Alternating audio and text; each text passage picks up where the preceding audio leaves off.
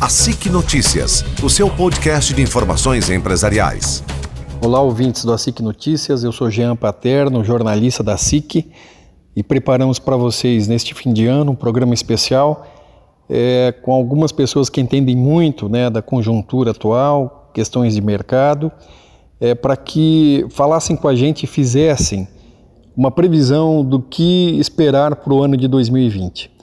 Então, neste programa especial de fim de ano, nós teremos a participação do Marco Tadeu Barbosa, que é presidente da FACIAP, de José Roberto Ricken, presidente da OCEPAR, do empresário especialista em mercados Camilo Motter e do presidente da Cassiopar, Alcir Rota Júnior.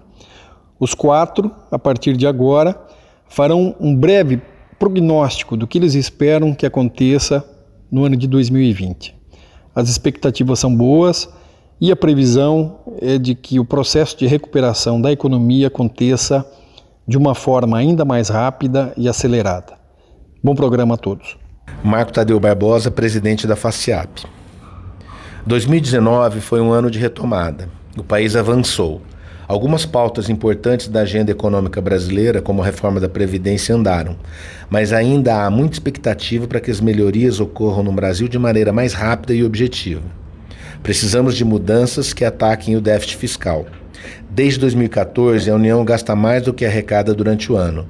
A máquina está cada vez mais cara e penaliza toda a economia. Da mesma forma, os empresários aguardam ansiosos pela reforma administrativa e pela reforma tributária. Ainda assim, setores que representamos, como o do comércio, registraram um crescimento e criou-se aí um ambiente otimista para 2020 é José Roberto Ricken, o presidente do sistema OCEPAR. A expectativa é boa, há sinais evidentes de recuperação, retomada, mesmo que lenta, da economia.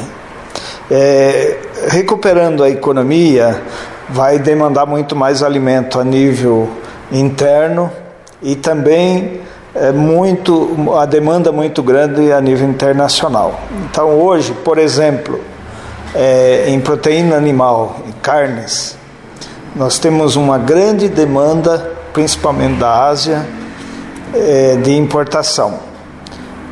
O Brasil já vem exportando crescentemente é um volume grande de, de carnes e proteína animal para essas regiões.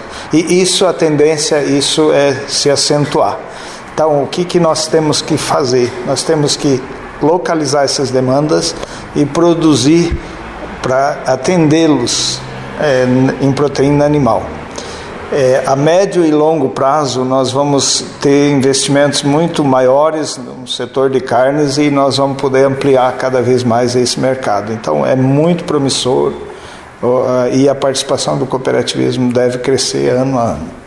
Entendo que, em termos de preço, as perspectivas são muito boas para os produtores brasileiros durante a próxima safra. Porém, as dúvidas recaem muito mais sobre a produção.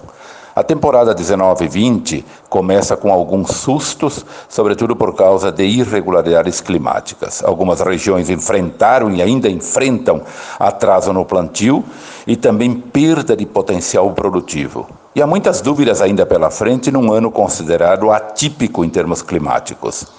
De qualquer maneira, em termos de preço, o ano deve ser muito positivo, longe daquele desastre que se previa por causa da menor demanda chinesa.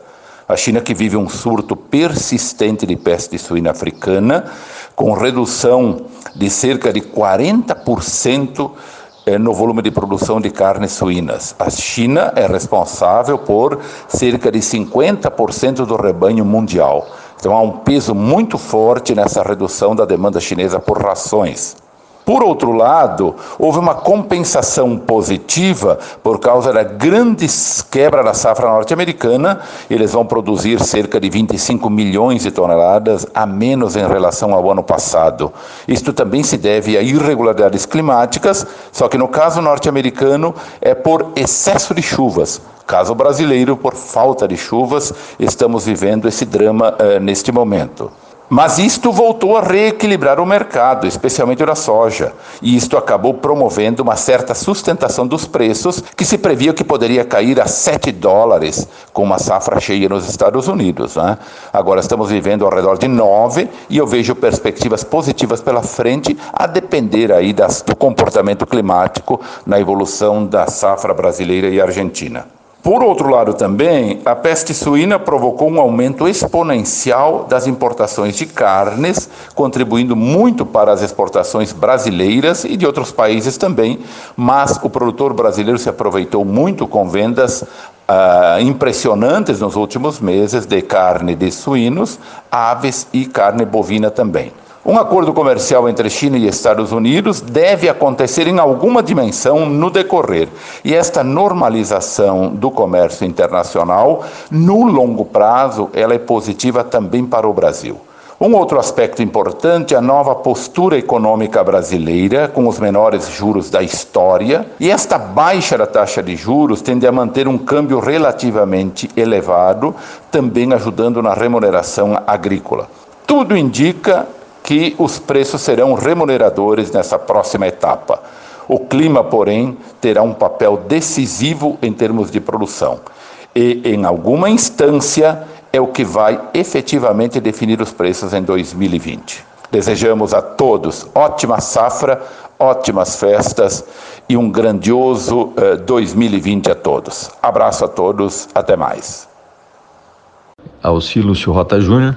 Sobre 2020, o que, como empresário, é, posso afirmar que espero que tenhamos um ano onde o nosso setor público consiga avançar nas reformas política e tributária, principalmente, é, que haja mais segurança jurídica né, com relação a, ao direito à propriedade, à prisão em segunda instância, ao pacote, aprovação do pacote anticrime do ministro Sérgio Moro, é, e também, é, falando mais é, da região oeste, aqui principalmente Cascavel e região oeste, é, nós necessitamos de mais infraestrutura, de melhorias na infraestrutura, rodovias é, decentes e duplicadas, uma ferrovia capaz. É, sabemos que são obras a longo prazo, mas uma ferrovia capaz de escoar toda a produção do oeste, que sabemos que tem um potencial gigantesco, é, nós precisamos de, de melhorias na, no anel é, viário de Cascavel, é, de um próprio plano energético também nós temos carência, né, não só na geração, mas na transmissão de energia para novos negócios.